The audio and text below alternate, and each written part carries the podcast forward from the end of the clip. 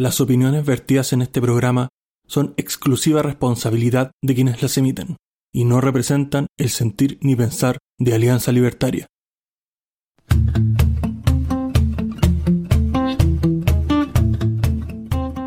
Muy buenas noches y bienvenidos al capítulo 14 de Libertad o Muerte. Ya estamos aquí de vuelta después de haber enfrentado algunas complicaciones técnicas, pero siempre, siempre bien, bien, pero muy, muy bien representado y, reemplazado por mi gran amigo Oso Libertario. ¿Cómo estamos? Buenas noches. Hola Rodrigo, muchas gracias. Eh, bien, acá estamos con harto ánimo para dar una un, punto de vista distinto a nuestros oyentes. Así que a darle con todo.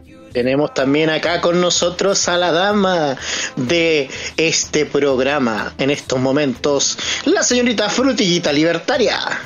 Hola, hola, hola, buenas noches a todos. Excelente. Y muy bien, continuamos acá con el señor Matías Carmona. Buenas noches, Matías. Buenas, Rodrigo. Bienvenido de vuelta después de tus inconvenientes técnicos. Yo creo que el hardware está siendo atacado con, con gente externo. Así que ánimo ahí y qué bueno que estés de vuelta. Vamos a hablar muchas cosas. Excelente y muchas gracias por la bienvenida. Y como siempre tenemos acá al señor Ricardo Sánchez, el que no se pierde ni una. ¿Cómo está, señor Ricardo? Buenas, buenas, buenas. Muchas gracias. Gracias por estar aquí con nosotros nuevamente escuchando este programa que estamos haciendo con tanto cariño y tanta buena onda para ustedes. Eh, esperamos que lo pases muy bien, que te quedes con nosotros hasta el final y muchas gracias por estar ahí escuchando y compartiendo con nosotros. Y por último, y no menos, y no menos, pero no menos importante, el señor Infierno cercano, el señor director. ¿Cómo está, señor Infierno? Aquí, vos, listo para desahogarme un poco de. Nabo, hablar de lo que pasa en nuestro maravilloso país. Hermoso como siempre, te sabes, un país lleno de colores rosados, de colores fucsias y de colores de todos los colores del arco iris, porque así vivimos en este país hermoso. Harto rojo últimamente. Harto rojo últimamente, pero hermoso. Vamos a partir con el señor Ricardo Sánchez que nos hable desde su perspectiva internacional, ¿qué está pasando, señor Ricardo? Ciertamente nos estamos encontrando en este momento viviendo un momento muy, muy interesante. Mira que sonó como rimbombante. Conversando acerca de lo que está ocurriendo en este momento con el conflicto ruso-ucrania, nos encontramos una declaración bien interesante del secretario general de la OTAN, Jens Stolberg, que dice que Ucrania debería recibir más armas pesadas. Por su lado, el presidente Zelensky está diciendo que aproximadamente ha recibido solamente el 10% de las armas que ha solicitado a los aliados. El conflicto sigue muy tenso allá en Rusia y Ucrania. Estamos esperando pues que estas condiciones empiecen a mejorar. De hecho, hemos recibido noticias muy positivas acerca de que ya han empezado a mover el trigo y las semillas que se encontraban retenidas en Ucrania, lo cual da un airecito de tranquilidad a lo que puede ocurrir con el precio del trigo en mercados internacionales hacia un futuro no muy lejano. Y la noticia más interesante que tenemos ahorita es lo que está ocurriendo en el mercado bursátil financiero y en las criptomonedas.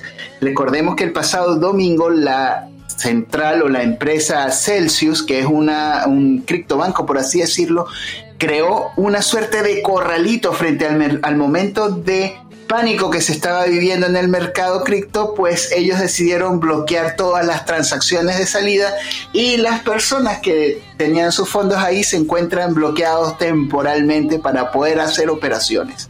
Y como esto sigue moviéndose porque hay noticias por todos lados, Recordemos que en este momento Cuba confirma que tiene 297 manifestantes detenidos en sus cárceles, que de hecho han sido condenados a prisión. Y todo esto bajo el silencio de los gobiernos que han estado callados, mutis, no han dicho nada. Recordemos también, hablando de las situaciones que han ocurrido con los presos y lo que ha ocurrido con, con los movimientos, lastimosamente para la señora Bachelet no ha podido reelegirse en el cargo Después de la penosa intervención que tuvo al momento de presentarse en China, grandes organismos internacionales, sobre todo del movimiento de los derechos humanos, han negado la posibilidad de que ella esté en ese organismo por un próximo periodo, a lo cual pues hasta la misma Human Rights Watch se ha negado a prestarle su apoyo. Y otra noticia muy interesante, curiosa, misteriosa que también podría llamarse un poquito para la paranoia. Hay un avión de bandera venezolana detenida en Buenos Aires. Este avión que tiene una tripulación de apenas 15 eh, personas, de las cuales 5 son miembros activos de la Guardia iraní, de la, de la Guardia Revolucionaria iraní, ha estado moviéndose detrás del, continente. De hecho, este, este avión tuvo una salida desde México, hizo una escala en Caracas y después aterrizó en Buenos Aires, Argentina, y fue detenido por la sospecha de su participación en actos relacionados con el terrorismo y relacionados con el tráfico de armas. Esto es una noticia que se encuentra en pleno desarrollo y creo que Frutillita quería comentarnos algo. En este momento doy por concluida la sesión internacional. Los micrófonos son de ustedes. Muchas gracias. Adelante, Frutillita. Bueno, y relacionado con, con el tema que estaba mencionando Ricardo, eh, sabemos que Alberto Fernández, el presidente de Argentina, no está en el territorio nacional argentino, por ende, asumió eh, la señora K como presidenta interina. Eh, durante este periodo, que coincide con la llegada de estos aviones, ella ha tenido reuniones con altos cargos del Hezbollah, que incluso hay unas fotos donde ellos aparecen con armas automáticas en territorio argentino. Eh, esto ha abierto unas alertas en el FBI, unas banderas rojas por que los países del Foro de Sao Paulo estén en conversaciones con terroristas musulmanes. Recordemos que el Foro de Sao Paulo declara en el año 95 que una de sus fases es generar terror en la población para poder dominarlo. Así que vamos a estar haciéndole seguimiento a esta noticia para eh, que ustedes se mantengan informados. Qué, buena noticia, Frutillita. Me gustaría que alguien aquí eh, pudiese también compartirnos sus opiniones sobre lo presentado. No sé, tú, Mati, ¿qué tendrías que aportarnos? No sé si es una buena noticia. Ustedes saben que yo fumo y me pongo paranoico, entonces, en fin, me gustaría que conversáramos un poco, y quizás nos va a dar mucho tema para más adelante, la, la vuelta del destierro de la SOA Bachelet, que ya no va a poder vivir en Suiza y se va a tener que ir a vivir a otro, otra parte aquí en Chile. ¿Qué piensan ahí? Eso tiene mucho que ver con lo, con lo que nos había comentado también Ricardo eh, sobre el tema de Bachelet, de que no se va a poder eh, reelegir. Eso es algo muy interesante, pero aquí está la guinda del pastel. La señora se nos viene para acá. ¿Qué nos pueden decir sobre eso, mis estimados contertulios? Bueno, en el caso de Bachelet, que se aparezca por acá por Chile es porque no tiene, no tiene otra alternativa. Más que nada después del, del numerazo que se pegó, tal como dijo Ricardo, en, al ir a China a brindarle pleitesía a Xi Jinping y a los cuadros comunistas, eh, es lógico. De hecho, ella es comunista, ella se creó en la Alemania eh, oriental y porque no me gusta decirle Alemania democrática, porque democrático no tienen nada esto bueno. Eh, hay un punto sí que no quiero dejar pasar y que se podría agregar a la, a la realidad que tenemos actual y también a lo internacional se puede linkear lo que tiene que ver con la subida del precio de los alimentos. Y ahí al respecto a nuestros oyentes les quiero recomendar que busquen en Google un juego de simulación que se realizó en Washington en 9 y 10 de noviembre del 2015 que se llama Food Chain Reaction que fue un juego para la seguridad alimentaria global. Si a alguien le suena seguridad alimentaria, eh, le va a hacer un poco de clic. El 2015 ya se estaba previendo que íbamos a tener una crisis en 2020 y eso se va a mantener porque lamentablemente está ya concertado y forma parte de una de las agendas de 2030-2050 de hecho que se está ampliando ahora no tenemos que olvidar también que el Europarlamento eliminó ya la, comercialización de vehículos a, gasolina o por motores de combustión interna para el, el 2040, si mal no recuerdo. 2035-2040. Así que vaya haciéndose una idea más o menos usted que nos oye de cómo se van a ir dando las cosas. Tal como le dice Ricardo siempre, no se endeuden sobre todo en estos momentos. Y guarde provisiones, no estamos diciendo que, nos vamos a ir obviamente a vivir a un cerro o, cuestiones apocalípticas, pero sí guarde provisiones de alimentos no perecidos, otras cosas que sean suficientes para 10 meses a un año. Recomiendan algunas personas que tienen más o menos conocimiento sobre estas áreas de, recesiones profundas y, bruscas que se dan en el tiempo. Qué, bueno, Carlos, lo que estás poniendo. ¿Sí, Frudillita? Osito, es súper interesante lo que estás planteando porque mira, eh, justamente la Bachelet estaba en la Comintern, recordemos que ella es la comandante Claudia, nunca olvidar que ella es la comandante Claudia, eh, en, dentro de las líderes, digamos, fusileras de los comunistas, los comunistas no son todos fusileros, pero aquí se hacen los buenos, que sí. Miren, hablando de eso, hay dos temas relacionados. Uno es el tema de, eh, bueno, Noruega tuvo hace súper poco, no sé si ustedes saben, auditores, queridos auditores, que Noruega tiene un banco de semillas, tienen todas las especies de comida en un búnker de concreto. Hace poco tiempo hubieron unos merodeadores en el búnker y Noruega emitió una alerta internacional. Eso es bastante importante porque como ellos quieren generar esta crisis a toda costa, si se pierden las semillas perderíamos trigo, qué sé yo, los tomates, no tengo idea qué, qué, es lo que ellos quieren eliminar directamente, pero sabemos que el trigo mueve bastante la economía. Eh, y bueno, respecto de eso, hay, hay otra patita de esta crisis que es bien importante. Miren, en el diario financiero salió un artículo donde están declarando que el sistema tripartito que tiene Europa, recuerden que eh, ellos tienen un sistema de reparto caja estatal, un reparto donde hay una aseguradora o especie de fondo de cesantía y la capitalización individual.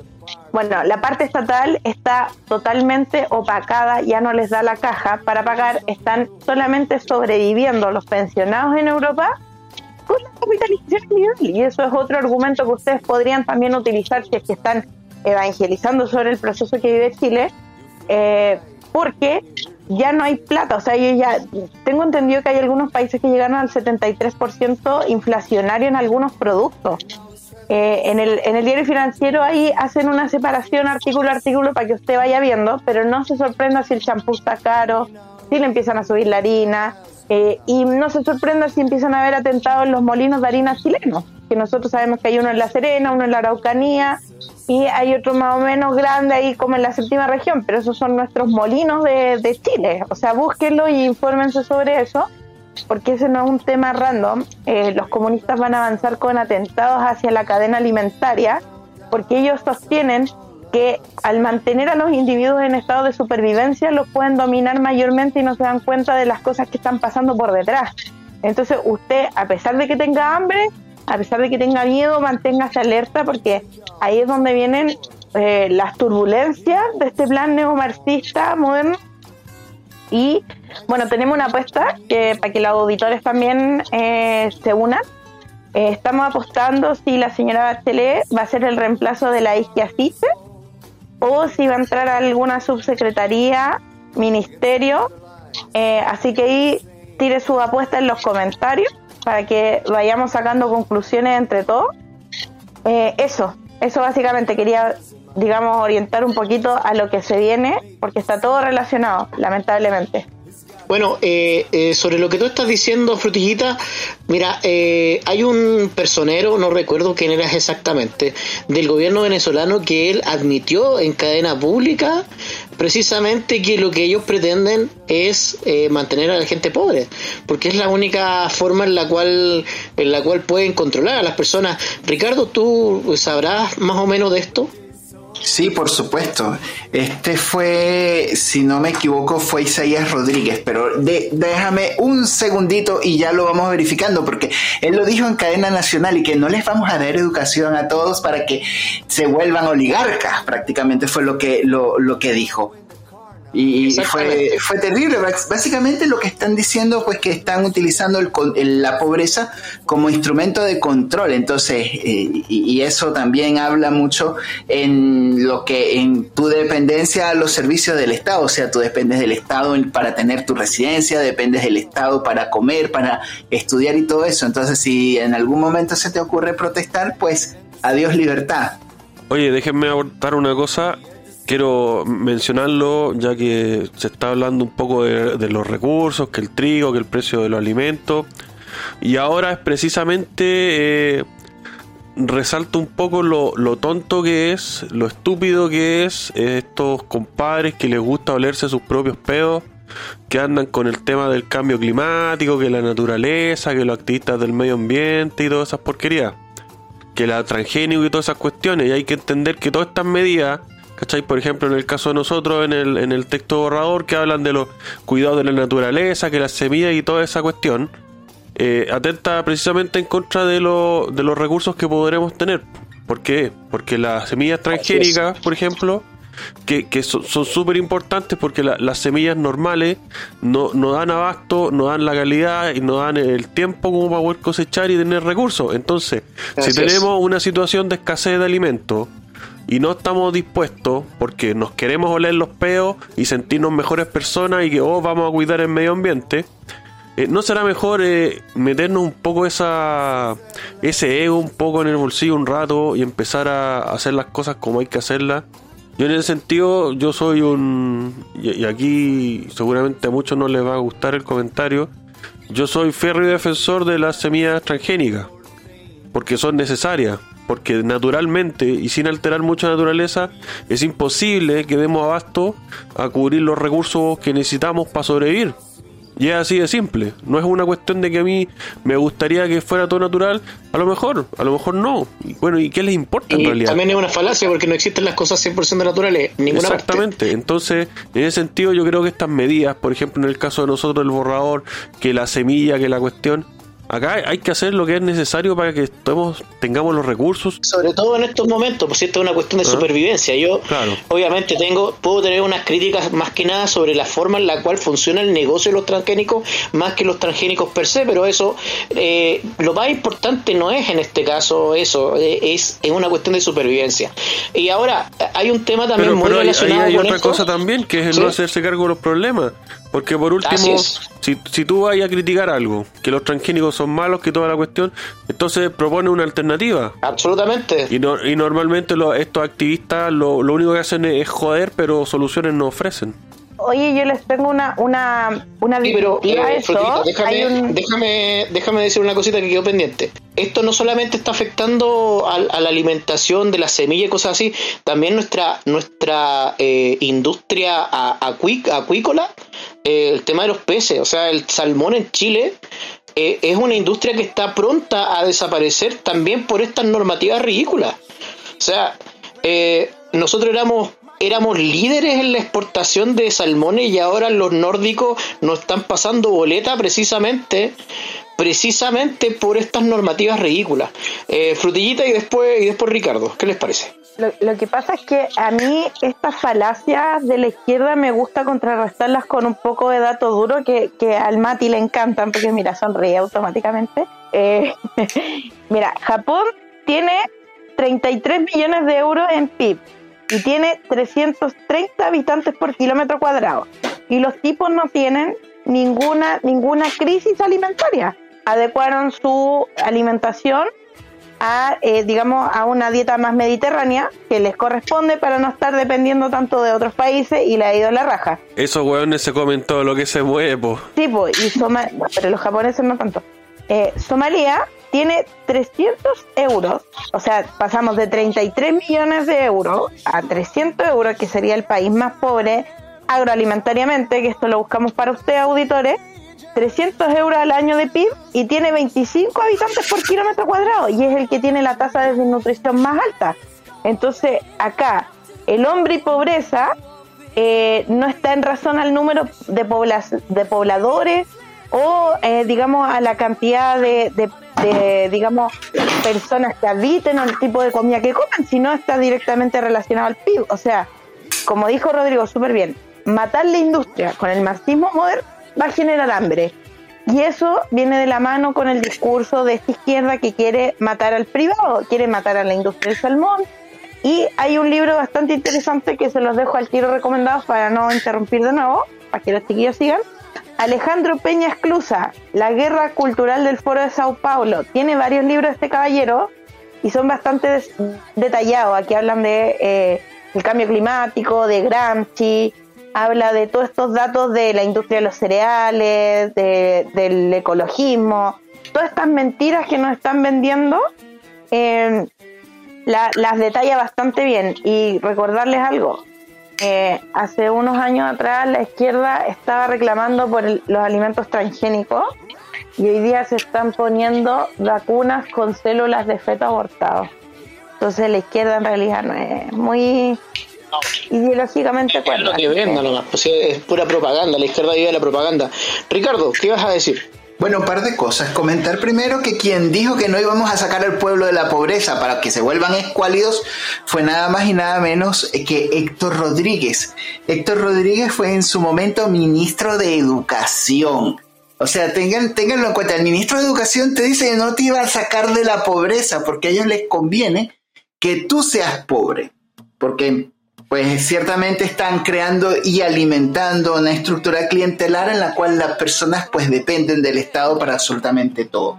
Y la otra cosa que iba a comentar, eh, ¿no se acuerdan ustedes cuando estábamos el año antepasado en plena pandemia que varios países que tienen acceso al mar se estaban quejando de que había una flota pesquera enorme china dando vueltas por todo el continente que se metieron en aguas internacionales chilenas, se metieron en aguas internacionales peruanas y estuvieron dando vueltas y se arrasaron con absolutamente todo. Y ahorita nos damos cuenta, oh sorpresa, de que no hay la cantidad de pescados que necesitamos, no está la población marina que necesitamos para mantener ese equilibrio, oh sorpresa.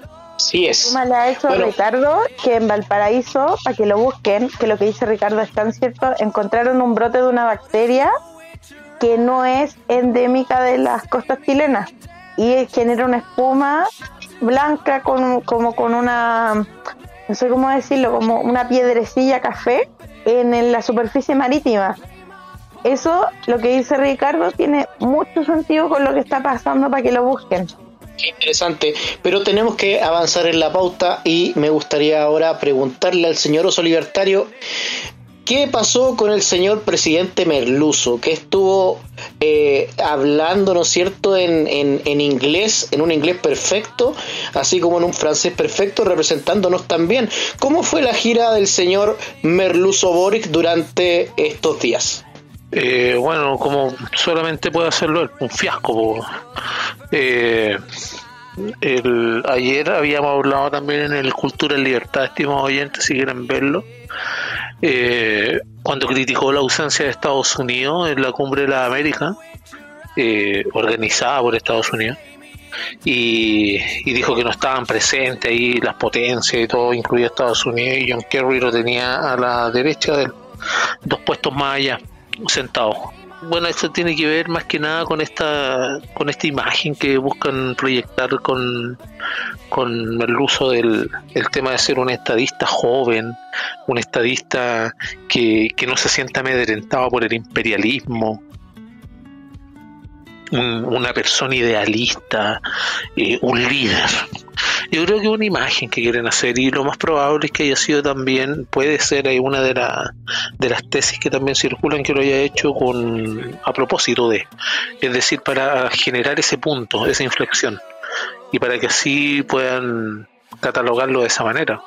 La gira de, de Boric allá fue más que nada para hacer un, punto dentro de su agenda y, y darse a notar tirar un fuego artificial para que lo vean, pero básicamente la, la nimiedad, lo, bajo, lo, ínfimo del, peso de Chile en el, en el teatro internacional eh, lo hace más que nada una, una gira para cumplir una agenda, que es la agenda propia de él, que básicamente lo que está haciendo es destruir en este caso las institucionalidades y con eso también destruye la institucionalidad de una cumbre como es esa, con pequeños gestos porque ya de los máximos líderes que tenemos en América completa, eh, hay mucho que desear. Uno se queda dormido, otro le cierra las cuentas a los que protestan contra las vacunas. Si seguimos más abajo, AMLO es una persona decrépita. Eh, si seguimos más abajo, tenemos a Maduro, tenemos a Morales, tenemos a Castillo en Perú, tenemos a a Fernández ahí en, en Argentina junto con la con la señora esta que recibía maletas con plata. Entonces, eh, es todo un concierto continental que se está dando, yo pienso, en esa dirección. Es bastante sombrío en ese aspecto los famosos líderes que nos llevan líderes más, más hermosos tenemos en Latinoamérica. Bueno, y aquí también me gustaría hacerle la consulta al señor eh, Matías Carmona. ¿Qué está pasando con el tema de que quieren prohibir las cárceles concesionadas? ¿Qué nos puedes contar al respecto? Sí, mira, yo creo que llevamos muchos capítulos de Matías, siempre me decís como señor don Matías Carmona, no sé qué te pasa. Ahora, yo no sé qué, se debería hacer con eso, si te soy sincero, como que no me he puesto nunca a pensar al respecto de qué hay que hacer con las cárceles, que son los, calabozos donde mantenemos a la gente que hace malas cosas. No sé, yo creo que coincido con todos de que no debería ser algo gratis, yo creo que deberían pagar su eh, estadía en la cárcel y que de alguna manera reditúen el dinero que, invertimos todos en, en los delincuentes en ese aspecto. No sé, he escuchado como eh, ideas de, hacer pirámides en, la Antártida para que de aquí a varios años en el futuro sean como centros turísticos o, no sé, atractivos para que venga la gente a mirar las enormes pirámides hechas por los, por los reos. Pero no sé, ahí qué piensan ustedes, porque les insisto, yo no he pensado mucho al respecto, solo que sí, tienen que pagar su estadía. Soy un izquierdo cercano. ¿Qué opina al respecto? Yo he pensado muchas veces que lo que podríamos hacer para resolver buena parte del tema de las cárceles, el gasto de recursos y todo eso, es sellar las cárceles y olvidarnos de que están ahí. De repente creo que es una buena solución y así le hacemos un favor al mundo, dejando a esa gente ahí que por algo está ahí, ¿cachai? Y nos ahorramos los recursos. Entonces, sellemos las cárceles y olvidémonos de que están ahí. O sea, claramente las cárceles tienen que eh, ser un castigo. Yo eh, debo decir que no estoy de acuerdo. pero oye, ¿qué castigo si son, son hoteles, compadre, las cárceles? Por eso mismo, precisamente por eso mismo. Eh, yo no estoy de acuerdo que las cárceles sean concesionadas hasta ahí yo podría decir que estoy de acuerdo en su eliminación, pero no en la forma en la cual eh, quieren hacerlo. Porque, a ver, yo, yo los tipos los, los, haría trabajar y que ellos se paguen la estadía en la cárcel con trabajo, que sean mano de obra barata y que además compensen a la persona que le hicieron daño. Eh, esa, esa es mi forma de, ver el tema. Bueno, eh, déjame, déjame ¿Mm? antes que leí la palabra, porfa, recordarle al auditor que aún hay muchos sectores del país que no cuentan con caminos. Y sería un buen momento quizá para agarrar a estos compadres y empezar a, pavimentar, ¿cachai? Y dejar listo el tema de la, de la vialidad. Exactamente, por eso lo propongo, porque mira, eh, a la izquierda no le gusta para nada la figura de, eh, de Diego Portales, pero Diego Portales eh, hizo, hizo una cosa que a mí me gusta mucho en su tiempo, que sí lo hacía trabajar, lo hacía hacer cuando a los reos los tenía encadenados mientras hacían lo que conocen en, en Estados Unidos como el trabajo comunitario. Obviamente yo le daría un valor adicional. Mira, por último, que te barran la hoja eh, ¿para qué andar contratando, no es cierto, por ejemplo, los eh, haitianos sin ser despectivo, cuando yo podía poner un reo ahí que barra la hoja, que tenga un sueldo por eso y con, esa plata que el tipo se pague la estadía en la cárcel y que más encima le pague a la persona que le hizo daño, que sea un castigo, pero, un castigo que se autofinancie. ¿Te fijas? Pero fíjate que ahí habría que ser cuidadoso porque tampoco podría hacer cualquier trabajo, ¿cachai? Porque tener un duelo trabajando implicaría una logística en el tema de seguridad, ¿cachai? Que no podría implementarla, por ejemplo, con un compadre barriendo la hoja. Tendría que ser un trabajo más pesado y más particular como el tema de los caminos, ¿cachai? Sí, sí, claro, o sea, se puede ver, se puede ver dónde funcionaría mejor.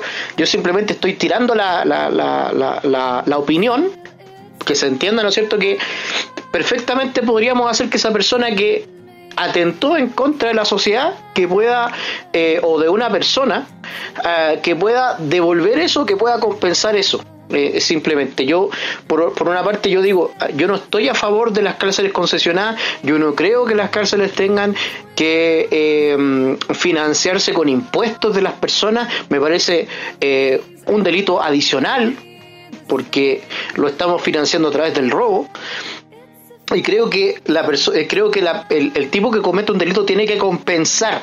Además que eso eso es un sistema total y absolutamente insostenible porque va a llegar un momento en el cual no vas a tener suficientes cárceles porque el dinero no es infinito. Eh, eh, en cambio si las cárceles fueran privadas privadas, que no necesariamente tienen que ser concesionadas para ser privadas, sino que más parecido al sistema estadounidense, entonces tú lo harías trabajar y las, y las cárceles funcionarían como si fuera una empresa, ¿te fijas? Eso, eso sería interesante. ¿Quién puede opinar acerca de este tema para cerrarlo y continuar? No, Frutilla tenía algo que decir.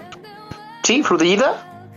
Sí, mira, lo que pasa es que para aterrizarlo a lo que está pasando actualmente en la, en la convención, eh, recordemos que el día 27 de mayo se empezó a armonizar supuestamente esta convención. El día 22 de marzo se aprobó el fin a las cárceles concesionadas, pero luego de eso viene el tema de la armonización y pasamos a lo de las normas transitorias. Hoy día, 14 eh, de junio, a las 6 de la tarde aproximadamente, eh, se rechazó la norma transitoria que regula el fin a las cárceles concesionadas y ese, ese es otro tema que yo creo que tiene un impacto más bien de vacío legal.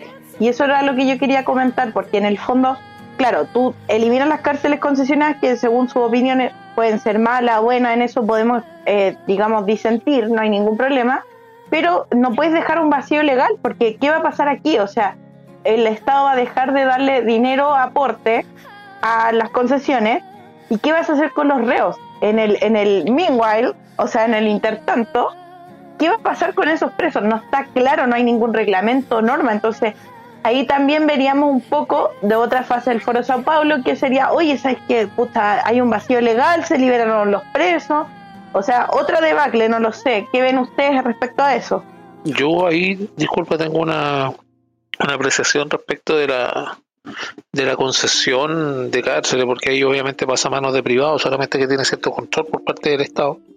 Ahí hay un hay una, una disyuntiva bastante grande, porque yo efectivamente ahí no, no, defiendo que si se le hace trabajar se les pague un sueldo, al contrario, porque se le está dando techo, comida y todo, y no se le está cobrando por ello. Al contrario, están gastando. Y en ese aspecto eso bastaría como sueldo y ellos pueden retribuir con la función y una función productiva a la sociedad, porque efectivamente se supone que estas personas se salen del marco social o de, de los estándares que hemos definido tácitamente, yo no voy a hablar de contrato social ni nada, de los marcos que se han definido para poder vivir en sociedad. Porque nosotros, por ejemplo, podemos ser libertarios y todo, pero nosotros conocemos y sabemos efectivamente que tu libertad termina, la frase tan conocida de tu libertad termina donde empieza la del otro. Y eso nosotros tenemos que, considerarlo y si estamos viviendo sociedad nosotros tenemos que autoimponernos reglas. Y de ahí viene un tema que estaba hablando latamente ahí con, eh, con Matías respecto de qué es lo que viene primero, si es la gallina o el huevo, qué es lo primero, el deber o el derecho. Y en ese aspecto, eh, a mi parecer, desde mi particular punto de vista, que puede estar totalmente equivocado, pero espero que alguien me lo demuestre, eh, los, los, los, reos, al, carecer de, por ejemplo, cárceles, eh, que sean concesionadas, baja automáticamente lo que tiene que ver con la calidad de vida de estas personas, porque no debemos olvidar de que son personas. No nos vale la, nos vale la, la, la categorización, son personas, efectivamente. Ahora, independiente del, del delito que hayan cometido, las personas que van en contra de este orden social, por así decirlo, por llamarlo de algún modo, eh, tienen que pagar de alguna manera. Y la manera mejor en la cual pueden pagar es teniéndolos ocupando su tiempo en cosas constructivas, no en tenerlos dando vueltas en un patio, mil vueltas, fraguando temas o llamando a su, a su señora o familiares, escondiéndose cosas en en la vagina para poder entrarla, para que ellos puedan después desde las cárceles, por ejemplo, hacer, no sé, eh, estafa o hay gente que dirige bandas criminales desde la cárcel. Me parece extrañísimo que aún no se les genere un inhibidor de señales, por ejemplo, para las personas que están ahí y que me digan que la población de gendarmería necesita esa señal y se verían afectados. No, o sea, no me voy. Hay métodos para saltar eso, así que mm, no encuentro una de que el, final de las concesiones va a bajar la calidad. Si ustedes se fijan, por ejemplo, en el caso de las cárceles, que está muy en boga hoy, que es la del Salvador, por Nayib Bukele, que atacó a las maras y los tiene, pero súper, súper estricto en su, en su estadía, de hecho lo amenazó y les dijo, si ustedes afuera matan gente, las personas que están adentro de los mares van a sufrir. Y efectivamente llegó un momento en el cual los tenían con una comida al día, y comida hasta cierto punto, porque era un porcentaje de la comida. Y no le tembló la mano con eso. Y yo encuentro que es necesario, y yo encuentro que es totalmente justificable. Pero si ustedes se fijan, el sistema de cárceles que tienen son concesionadas y las cárceles que tienen tienen una atención que la brindan los mismos reos. Ojo con eso, es decir, la concesión trabaja en base a, por ejemplo, tener personas que están trabajando, empleados, por así decirlo, que son los mismos reos. Y lo que se genera como pago va al mismo gobierno, va al mismo Estado. ¿Para qué? Para poder reinvertir en ello en reinserción social. Y de hecho eso es una cosa que no se dice. Se llega con Nayib Bukele hasta que encierra a las personas y los tiene unos tipos ahí con las manos en la cabeza, así en posición fetal, sentados en el patio uno al lado del otro. Así es la imagen que se tiene hacia afuera. Pero no se habla, por ejemplo, del sistema de reinserción que tienen. Tienen un sistema de reinserción en el cual les brindan herramientas y las personas pueden salir efectivamente siendo productivas las que pueden, porque no podemos salvarlo a todos, lamentablemente, pero las que pueden, porque aquí en Chile, lamentablemente, tenemos un círculo vicioso.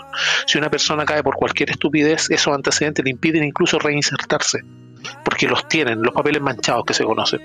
Y en ese aspecto, una cárcel que sea concesionada y que les brinde la oportunidad de salir efectivamente, porque aunque sean los menos, si hay personas que pueden salir, saquémoslas de ahí porque no merecen estar ahí. ¿Cumplieron su pena? Perfecto. ¿Cometieron un error? Perfecto. Pero uno, o sea, reincides y olvídate de, la, de ciertas alternativas. Y desde ahí en adelante, si se pusiera atención en esas personas y no se tuvieran como una bolsa de hueso y de carne tirada ahí en un pabellón, junto con otros 30 más en un lugar donde deberían dormir 5, las cosas marcharían mucho mejor. Excelente punto de vista, estimado Carlos. Mira, y me gustaría continuar contigo, eh, que nos contases más o menos eh, qué tiene que ver, ¿no es cierto?, con este 119 eh, artículo 1, democracia participativa en adelante. Continuamos con la pauta. Bueno, ahí lo que podríamos hacer un, un pequeño link y ahí para que todos los demás puedan puedan también dar su opinión respecto a la a la democracia que se quiere instaurar con lo que es la constituyente. Ese artículo primero, que es la propuesta 119 de democracia participativa, tiene que ver básicamente con generar plebiscitos plebiscitos o votaciones que son vinculantes. Pero a las personas deben, deben tener en, en mente que la democracia participativa, que es la que tiene, pongámosle, plenamente participativa, es decir, todos, participan se daba en la Grecia antigua, pero después pasó, ya después de un, de un, tiempo, pasó a ser representativa. Una, por la densidad demográfica, es decir, que 14 o 12 millones de personas se reúnan en un lugar, por ejemplo, para discutir un tema, es prácticamente improbable. El generar votaciones eh, son un gasto que no se puede, no nos podemos dar el lujo ahora de hecho, ver, por ejemplo, el, gasto que se ha hecho, no sé, en el software del, de lo que tiene que ver con el control de este plebiscito que viene, eh, son miles de millones. Y eso eh, pienso que son gastos que no debiéramos incurrir, debieran estar enfocados en otros temas esos, esos gastos. Y esto tiene que ver mucho con, con poder eh, dividir a las personas, porque cuando se hace la democracia representativa, tú de cierta manera generas una escala. Es igual cuando usted se compra, por ejemplo, estimado auditor, un, un autito a escala. Usted dice este auto está a escala y mientras más grande es la escala, usted lo va considerando más cercano a un auto real.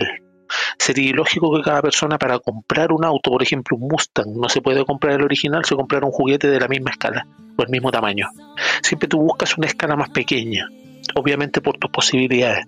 Y en ese aspecto lo que tiene que ver con la democracia, si bien es cierto el, ejemplo que doy es bastante burdo, pero eh, sirve para figurar más o menos que la democracia participativa no siempre funciona. En el concierto de poder generar estamos hablando, no se pierdan, en el aspecto constituyente. No estamos hablando de otras cosas, constituyente, constitución. Y en ese aspecto la democracia participativa yo pienso que sería en, en el aspecto, por ejemplo, de aplicarlo más adelante a políticas de Estado a las que sean, eh, el presidente quiere, no sé, defender a las ballenas, todo Chile votando a ver si se defiende a las ballenas, no es necesario. ¿Y por qué digo que no es necesario? Porque en el caso de la democracia representativa, nosotros podemos escalar este, este poder a personas, uno, que se comandan o las mandatamos para hacer eso, y otras que tienen todas las potestades para poder tener los asesores necesarios para poder generar las buenas políticas en función de eso o de ese ejemplo que yo coloco o cualquiera sea. Y en el caso que no se puede hacer es porque algo está funcionando mal en la política. ¿Qué quiero decir con esto y con esto termino? Es que lo que estamos generando es subsanar errores en base a otros errores. Y eso es importante que lo entiendan. Nosotros, si mandatamos a los políticos, sea cual sea, los políticos del lado que sean, nosotros les estamos mandatando que cumplan con una obligación, que es básicamente representarnos a quien le dio el voto a esa persona.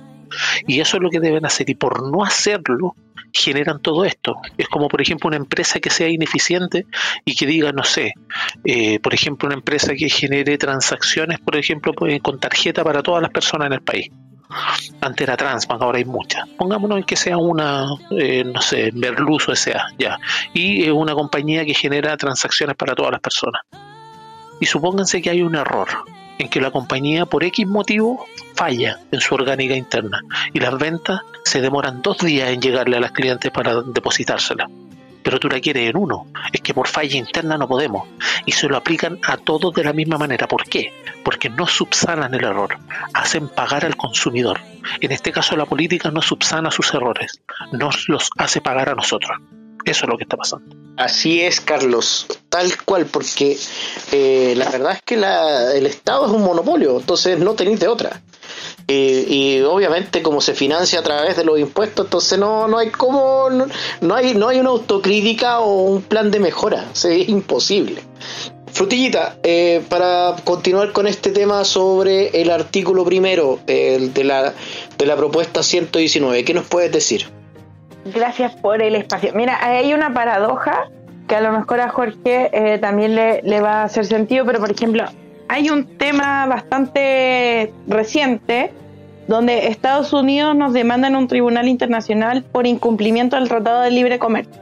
¿Por qué lo pongo en la mesa? Porque la democracia participativa tendría que eh, tener límites. Por ejemplo, el, en los temas locales y además tendría que ser revisada siempre por un tribunal constitucional, porque en el fondo nosotros sabemos que nosotros como ciudadanos o como personas naturales podríamos querer que nos pongan un cohete espacial en la plaza de, por ejemplo, Pucón. Pero al poner un cohete espacial en la plaza de Pucón, estaríamos muy cerca de Bariloche y los argentinos vendrían y nos dirían, oye, me estáis amenazando mi territorio. Entonces, ¿por qué hago esta paradoja? Porque en el fondo el deseo ciudadano de participar, de opinar sobre los temas, no necesariamente se corresponde con la legislación nacional e internacional. Y ahí es donde entramos en, esta paradoja. ¿Qué es lo que prima? Meternos en problemas con países con los que nosotros hacemos libre comercio y con los que nosotros aumentamos nuestro PIB o generar banderas de lucha locales que podrían mellar eh, la soberanía. Nosotros tenemos un problema grande con Holanda a través de la empresa Merck, que era holandesa, que estaba haciendo container, que tuvo que darse ley de quiebra y todo el tema, y en ese sindicato participó Memo. Entonces, tenemos que también ver AgroSuper. Entonces, nos estamos quedando sin industrias y la democracia participativa, el ecologismo, todo esto exacerbado, está generando que el país pierda también un norte, pierda un desarrollo. Entonces luego nos decimos, oye, pero Chile está bajando el subdesarrollo de nuevo cuando íbamos saliendo, los índices de crecimiento, la pobreza y todo el tema. Entonces yo creo que ahí también hay un tema paradójico que tenemos que también eh, empezar a discutir un poco, que es si bien el sentimiento ciudadano es lo correcto en todos los casos, en Alemania resolvieron los temas ecológicos dándole un rango con un técnico, o sea, ahí no participó el ciudadano común, el ciudadano denunció este tema. Pero los técnicos dijeron que todas las empresas que estén cerca de poblados donde habita gente tienen que tener un, un kilometraje de bosque como cerco. Y con eso se resolvió el problema, pero no eliminaron la industria.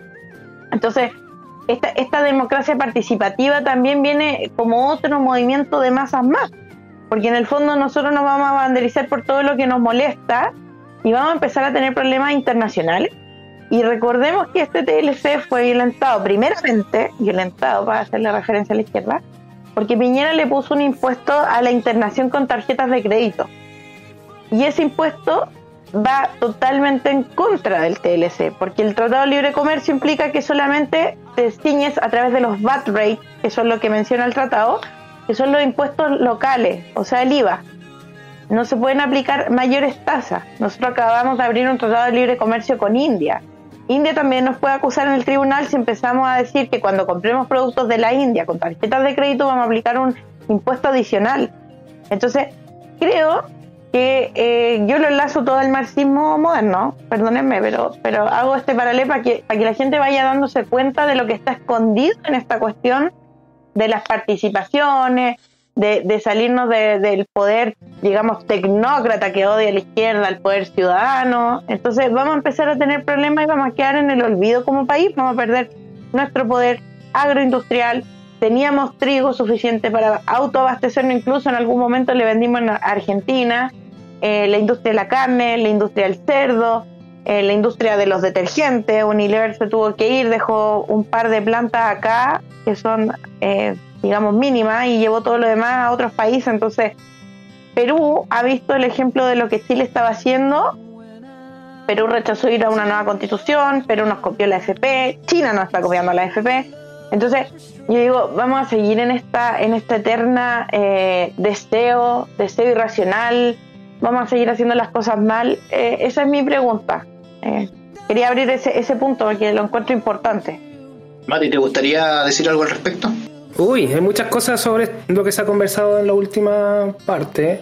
Eh, me gustaría que llegáramos, viéramos el siguiente punto en la pauta, pero solo para comentarles, yo creo que la democracia participativa no está tan mal, no es un problema. El problema es un poco la letra chica que hay detrás de la constitución o de la propuesta constitucional para implementar esa democracia participativa. Les doy un ejemplo. En, España, eh, Ayuso, o Isabel Díaz Ayuso, eh, barrió con la izquierda de, de, Madrid. La barrió. Y está haciendo lo mismo a través de democracia participativa de muchos otros lugares, y no solo ellos, también Vox.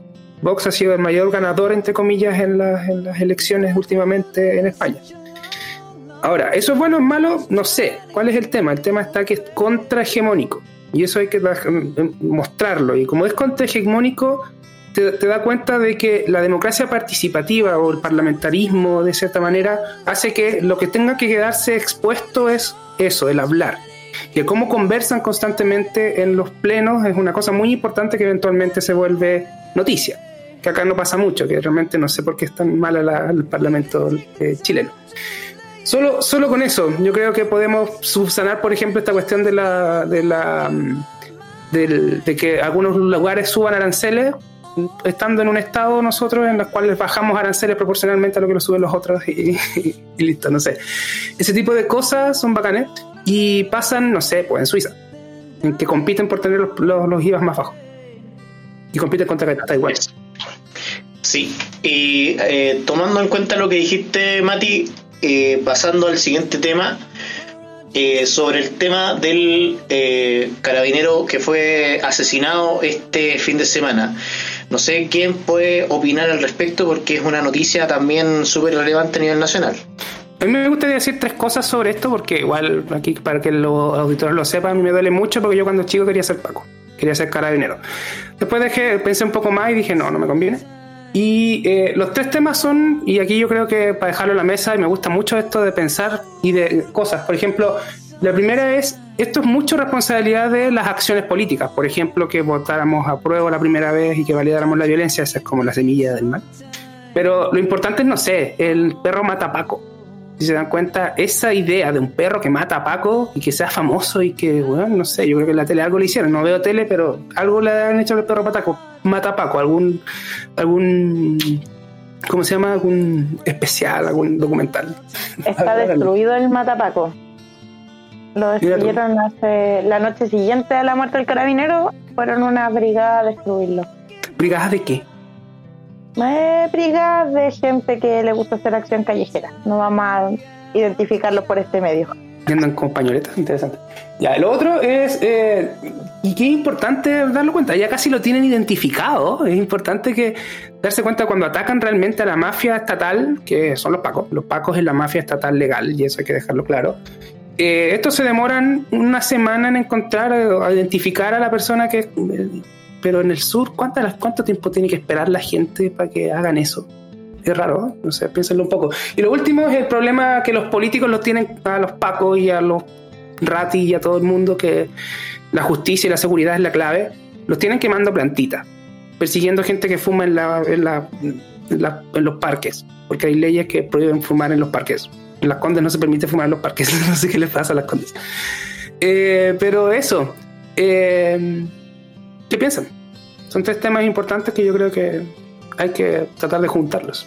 Pero si es terrible que maten a un Paco, cabrón, yo creo que en ese aspecto no es, no es algo bueno. O sea, Pero, es, es terrible eh, que maten a cualquier persona y por eso Sí, es, es tan sí, est- estúpido absolutamente, pero- esto que están haciendo de, de separar a la gente en bandos, que el rico, que el pobre y toda esta cuestión marxista que, que impone la izquierda, de la mano de la derecha, por supuesto, eh, que, que hay gente de primera categoría, de segunda categoría, que hay gente que tiene más derechos que otras, ¿cachai? Que hay gente que, que, que los buenos que los malos, hoy ya paremos con esa cuestión, si esto ya, ya se pudrió ya. Y como lo dije en el programa ayer, no hay buenos ni malos, hay distintas personas con intereses distintos, y eso es todo, ¿cachai? Mira, eh, yo creo que lo más relevante no es el hecho de que hayan matado o no hayan matado a un carabinero, sino el por qué y cómo lo mataron. Eso yo creo que es lo más relevante eh, para mantenerlo en la, en la discusión. O sea, la, la institución de carabinero está tan desprestigiada, está tan desprestigiada después del 18 del, del infierno, ¿no es cierto? No del infierno cercano, sino del, del infierno en el mal sentido. Eh, que La semilla del mal, porque yo le puse la semilla del mal. la semilla del mal, está mucho mejor. Bueno, el, el 18 de la semilla del mal, que eh, obviamente no tienen ningún tipo de apoyo, no tienen apoyo político, no tienen apoyo de la prensa, no tienen apoyo de nada. Y si uno escucha al papá del carabinero que mataron, él dice que su hijo no sacó su arma de servicio cuando estaba haciendo un procedimiento precisamente por el miedo que le suponía eh, sacarla, desinfundarla cuando se estaba enfrentando a un delincuente que estaba armado. Entonces el tipo lo mató. Eh, entonces yo creo que eso es lo relevante, o sea, cómo se ha desprestigiado eh, la, institución, a veces por cosas bastante injustas, porque claramente han habido casos de corrupción y eso es condenable, pero no, no son los carabineros que están en la calle. O sea, en mi mundo ideal, ojo, en mi mundo de ideal, la policía debería ser privada. Yo creo que sería mucho más eficiente y no habría la corrupción que hay en la policía actual. Lo mismo también con los eh, con, con las fuerzas armadas y todo eso, pero sea como fuere, el, yo veo que acá cada vez se le está quitando más poder y más apoyo a los carabineros y eso está trayendo más inseguridad a las personas y más inseguridad sobre todo a los mismos carabineros. Yo tengo varios amigos carabineros que han dejado la institución precisamente por esto. O sea, eh, eh, conozco muchos que se han retirado porque no hay incentivos, y vuelvo a hablar siempre de los incentivos, porque es fundamental para ser carabinero. ¿Qué, Sí, me- ahí- qué nos puedes decir de esto? No sé, pues uno sale a la calle y sale APACTO en todos lados. Es decir, para que la gente cache qué significa, es como que maten a todos los pacos, una cosa así. Como que en gringo. Acá, ACAF, eso, ACAF. all, all communists are bastard. Eso significa. Sí, esa, esa es la nuestra, sí, pero lo No, que en no realidad es, eso, all cops, all busters. Ahí Todos los, todos los son sí. Y respecto a la, a la- a la muerte de, o sea, al asesinato de David Florido, que era el nombre, Sí, David Florido. eh, más que nada eh, ver, por ejemplo, a una Isquesiche, eh, cagar a risa todo esto, eh, ver al, al Merluzo y ver a todo el séquito de hueones que tenía atrás, eh, no era no era más que nada la confirmación de la sátira que vive Carabinero, pero el carabinero de a pie, el compadre que anda en la calle, el que anda en la bicicleta, ese mismo que nosotros vemos en los aluviones y todo con el barro hasta la, hasta la cintura sacando gente, esos mismos. No, no sacando ojos, ¿ya? Porque cuando usted dispara con escopeta no puede apuntar. Eso, bueno, explicárselo a estos imbéciles no, no da mucho sentido. Eh, respecto al, asesinato de esta persona, efectivamente yo concuerdo, pero al mil por ciento con lo que dice Jorge, cualquier persona que sea asesinada eh, no debe ser un motivo de, de celebración, de fiesta de ninguna facción, porque de hecho uno de los principios que nosotros defendemos es la vida y al respecto eh, que una persona tenga el mandato en este caso por el Estado, por la, la coacción, la fuerza legítimamente, empleada y todo, no da pie a que otra persona lo, lo valee, ni le haga nada de hecho, pero la constante deslegitimación por parte de estos imbéciles que tenemos en la moneda actualmente es lo que ha producido todo esto todo esto que ustedes decían, por ejemplo, de, del perro matapaco, que no sé dónde estaría esa piñata de mierda gigante que habrán hecho, no sé, pero apoyo que se haya destruido, eh, no, no, no, no tiene sentido. Estamos volviendo y estamos retrotrayéndonos en todo sentido a un estado casi tribal, casi medio del medioevo, yo diría que incluso mucho antes. Estamos retrotrayendo en una parte donde se dividen, tal como decía Matías, por ejemplo, facciones, en donde se dividen buenos y malos, donde se divide izquierda y derecha y todo. Los políticos son lo mismo. Acá las personas, nosotros, los, los, los, particulares, los individuos, todas las personas que trabajamos y que con esto alimentamos este, este, este leviatán que se llama el gobierno del Estado, nosotros somos los que estamos oprimidos por un Estado que partiendo de la base que el Estado es posterior al acuerdo civil, eh, estamos siendo oprimidos voluntariamente. Aquí la, única diferencia que tiene, que yo ya lo dije en algún programa antes y lo vuelvo a repetir y lo, cada día se reafirma más, la democracia. La única diferencia que tiene con la esclavitud es que usted vota antes de obedecer las órdenes. Eh, buenas palabras, estimado Carlos, y no voy a estar más de acuerdo contigo. O sea, eh, pero vuelvo a repetir también una cosa, esto no es solamente algo que haya hecho el Estado o eh, eh, quienes gobiernan en estos momentos nuestros eh, grandes líderes que tenemos hoy en día en la moneda, sino que también en parte y con mayor responsabilidad le pongo porque tienen la irresponsabilidad de mal informar los señores del cuarto poder, es decir, la prensa. Yo culpo abiertamente a los periodistas de este país que han sido cómplices de apoyar la violencia y no solamente de apoyar la violencia, sino que denostar a la aplicación del Estado de Derecho. Rodrigo, Hago, disculpa, ¿Sí? Rodrigo, disculpa, hay un punto que se me escapó. Bueno, son dos puntos, pero disculpa que te interrumpa, pero el primero, en la última encuesta CADEM, Carabinero es una de las instituciones que está dentro de los cinco o seis primeros, aún después de todo esto. Y el Partido sí. Comunista que se, que se abandera con todo esto de que el carabinero está, tiene un centro de tortura en Baquedano y toda esa idioteces, está en el último puesto. Y esto lo tienen que saber. Ellos lo saben y se lo tienen que rastregar en la cara, en la puta cara de terroristas que tienen. Están en el último puesto junto con los cobardes de la derecha, junto con todos los corruptos de los mismos sectores, PS Frente Amplio. Y no olvidemos que todo esto, toda esta inmigración empezó con la misma que colocaron en la ONU exclusivamente por, traer eh, inmigrantes para acá y con eso fue una gran defensora de los derechos humanos. La ponen en los derechos humanos, se pasa los derechos humanos por donde nunca brilla el sol y ¿qué es lo que hace? Va a China, justifica los atentados bueno, en Venezuela contra las personas y más encima la van a traer ahora para acá, para China. El colmo, el colmo. Por eso apruebo. por esa por esa señora Bachelet. Bueno, y, llegamos al último punto de la pauta. No sé si aquí la frutillita libertaria nos pudiese colaborar con esto que es la norma 86, artículo 16. Las Fuerzas Armadas no pueden resguardar los locales de votación. ¿Qué nos puedes decir, frutillita? Mira, respecto del punto anterior, eh, no olvidarse que el cuarto poder está comprado por el marxismo moderno, pero que la ciudadanía que vive en el Tecnis de la teoría aristotélica, viven la empiricidad, a pesar de que ellos puedan retratar otra realidad, ellos viven en la vida, ellos saben que hace dos años podían comprar tres atunes por mil, búsquenlo en el Santa Isabel en los anuncios. Eh, entonces yo creo que también hago el llamado a la activación ciudadana, porque estamos acá en los espacios, estamos tratando de hacer educación. Hoy día tocamos como 12 temas, estuvo súper bueno el programa.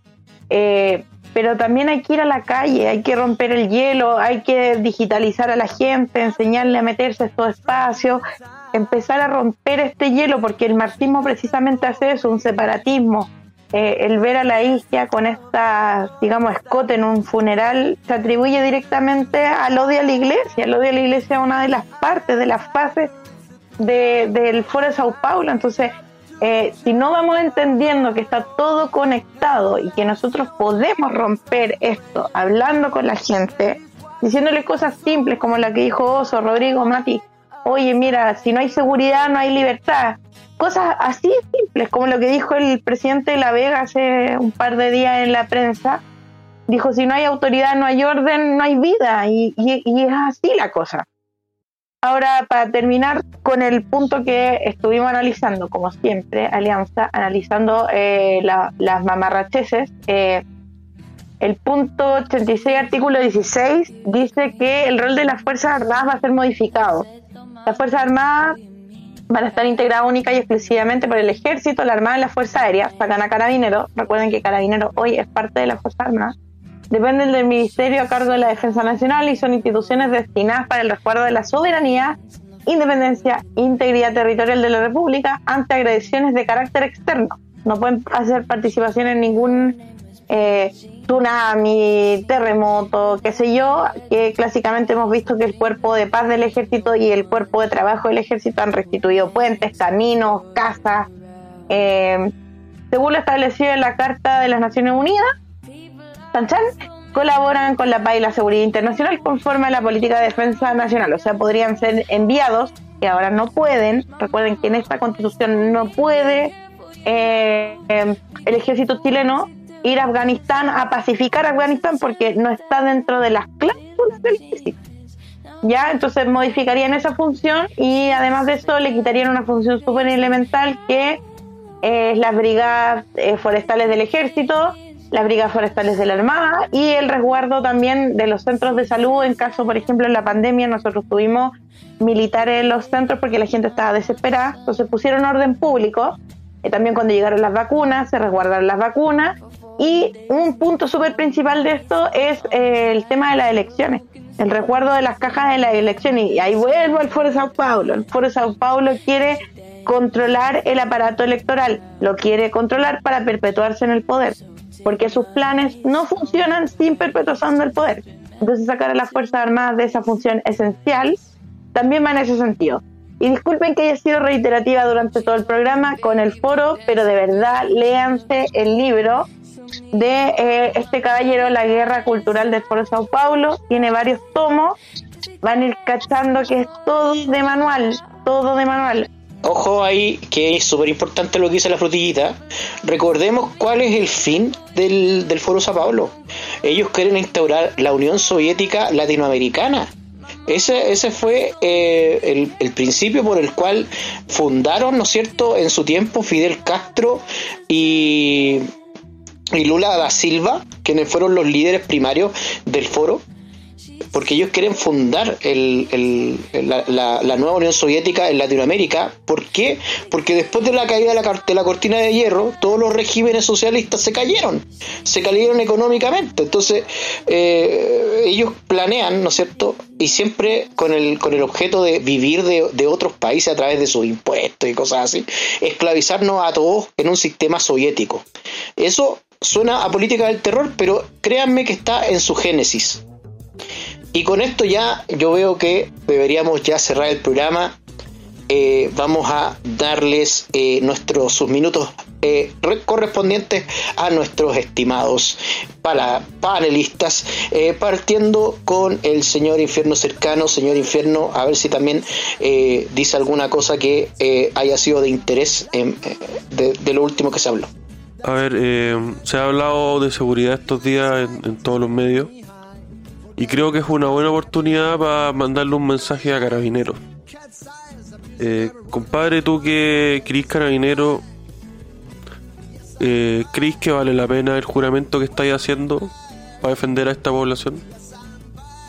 Yo creo que no. Y, y te invito a abandonar tu institución. Porque es una institución que no te da respaldo, que no te va a dar la espalda en ni una circunstancia, que ante cualquier problema se va a olvidar de ti, dar de baja nomás. ¿Vale la pena el sacrificio que estáis haciendo por este país, por esta gente? Yo creo que no. Y es un tema que va a seguir eh, acrecentándose. Eh, este gobierno habla de que va a poner más carabineros, que la seguridad, porque recordemos que ahora los carabineros no son tan malos como antes de ellos ser gobierno. Pero, ¿qué pasa con las postulaciones? Porque ¿quién va a querer ser parte de una institución que denosta toda la, la comunidad y todos los medios? Hay que pensar también que las acciones tienen consecuencias. Y yo creo que ninguna persona debería jurar dar la vida por defender a la población chilena, porque la población chilena no lo merece. Eso, buenas noches. Qué buena reflexión, infierno. ¿ah? Eh, quizá muchas personas eh, se la tomarían a mal, pero yo entiendo el trasfondo, así que me parece una muy buena reflexión y la comparto. O sea, Sí, bueno, eh, si alguien se la toma mal, la verdad que no me importa. claro, totalmente. Pero, pero mira, tiene que ver más que nada con que las personas tienen lo que se merecen, los países tienen los gobiernos que se merecen, es decir, el gobierno del merluzo nos merecemos, para bien o para mal, nos merecemos el gobierno del merluzo porque la gente es hueona. Así de simple. Eh, señor Matías Carmona, y discúlpeme que le diga Matías, señor Matías, Que soy como el anciano del, del, del programa. Mira, eres- si me tratas mayor como el que yo, señor Don eres- Matías Carmona, porque igual Matías. eres mayor que yo, pero te ves más, más joven que yo, fíjate la cosa. Sí, es, la- es la- es el la vegetarianismo. El asunto es. eh, Matías Anciano. Es que también Matías es como un nombre viejo. Mira, yo creo que fue un programa redondo y en muchos aspectos, emocionalmente en, en, en hartos, en hartos temas, como les dije, muy paranoico al comienzo, que de cierta manera tiene harto sentido y que también lo que comentaste tu infierno tiene harto sentido lo que conversaste recién. Ahora, yo esperaría al plebiscito, porque hay que ganar como 70-30 y sería bacán. ¿Y qué es lo que hace Boris con eso? Y lo conversamos hace ya mucho tiempo atrás. Es lo importante. La gente no le espera, no le tiene fe. Y está bien. Tiene todos los antecedentes al respecto para no tenerle fe. Pero si salió electo con un discurso, en la medida de que ese discurso y los otros discursos que se ha dado, que, que son, no, no sé los, lo que ha hecho en la interna, pero los discursos que se ha dado, por ejemplo, de que apruebo y rechazo son igual de legítimos, ya siembra un, un- un espacio de salida al respecto. Por ende, el rechazo con 70% es la clave y eso nos va a tirar harto para arriba porque va a ser como un efecto rebote. Así que nada, mucho ánimo. eh, vean las otras cosas de la Alianza Libertaria que se tratan estos mismos temas de una manera distinta y viva la libertad. Que viva la libertad. Ya. Vamos a darle su minuto libre al señor Carlos Sepúlveda, el celoso libertario. Gracias Rodrigo, gracias a todos por el espacio, a usted, estimado auditor, por estar hasta, hasta esta hora ahí conviviendo con, con nuestras distintas impresiones. Lo que dice Little Strawberry, lo que dice Frutillita, eh, es importante que nos saquemos esta caricatura que se hace muchas veces de la conspiración, conspiración mundial y todo, porque lamentablemente se hacen realidad muchas cosas y muchas veces la realidad supera la ficción. Eh, más que nada les recomiendo poder eh, ingresar, por ejemplo, a foro de saopaulo.org como organización saopaulo.org y va a ver que no se está mintiendo respecto a los objetivos regionales de eso. Y se enlaza mucho con algo que yo creo que quieren destruir la institucionalidad para hacer un gobierno más continental, más extranjero. Y obviamente dejando la presidencia denostada de Chile y por eso también se quiere dividir en territorio distintos pueblos o naciones, porque no les sirve un país unificado como éramos. Cuando ganaba la selección íbamos todos a Plaza Italia a celebrar no a tratar de quemar carabineros o destruir a la- las fuentes de trabajo que estaban ahí mismo. También les recomiendo poder ver el, la Agenda 2030. Es un proyecto que está bastante eh, ya promovido y empieza desde los años 90. Tienen que poner ojo con eso. De hecho, hay un sitio, chileagenda2030.gov.cl para que usted mismo salga de, esa, de esa nebulosa en que lo tienen y sepa lo que viene. Porque todo esto está orquestado por el World Economic Forum o el Foro Económico Mundial, que tiene ahí un, movimiento bastante grande que es el Gran Reseteo. ¿ya? The Great Reset, que también tiene un sitio. Eh, es como un chiste, tal como decía Frutillita, es de manual. Todo lo que están originando. Lea, interiorícese, culturícese y en este caso no le tenga miedo a lo que usted ha ganado con su esfuerzo. Lo dije ayer en el programa Cultura y Libertad, Cultura y Libertad, perdón, que a todo esto lo invito también a escucharlo y a escuchar los demás eh, canales que tiene la alianza. Pero además de eso, ellos lo que lo que se intenta con, e, con este caso de, de ir deconstruyendo todo eso y que nosotros nos hagamos más partícipes de un gobierno que sea ya más mundial, en el cual ya se ha dicho, de hecho, en una nueva normalidad, por si le suena, eso ya se ha dicho también, forma parte de los acuerdos de este foro, en la nueva normalidad, mientras menos tenga, más feliz va a ser. Y en ese aspecto, me parece haber escuchado también a, a políticos chilenos decir eso. ¿A usted también? Entonces estamos, estamos viviendo la misma realidad. Ojo con eso, porque lo único que quieren, en este caso, es poder separarnos. Y esa cohesión que nosotros teníamos la están destruyendo. En este caso sí que culturícese, lea el borrador, aunque le dé lata, lea y dése cuenta de las falacias que tiene la cartilla informativa que sacaron ahora, que es un resumen más panfletario de la misma mierda que están ofreciendo ahí, y dése cuenta cómo van a acabar con sus libertades, porque usted le está dando el tiempo y le está dando las potestades para que barran el suelo con usted, y lo peor de todo, con su propia plata. Buenas noches. Con su propia plata y sí, diría el guaso. Señor Ricardo Sánchez, su minuto libre. Bueno, eh, comentando lo que ha sucedido, es triste lo que ha ocurrido con carabineros, les han quitado todas sus potestades, la posibilidad de defenderse y todo eso. Eh, les recuerdo, prosperar es sagrado, no se sobreendeuden, mantengan bien sus inventarios de comida y sus reservas, cuídense mucho y recuerden que el futuro de Chile está en sus manos. Y la señorita Frutillita Libertaria para cerrar este hermoso programa.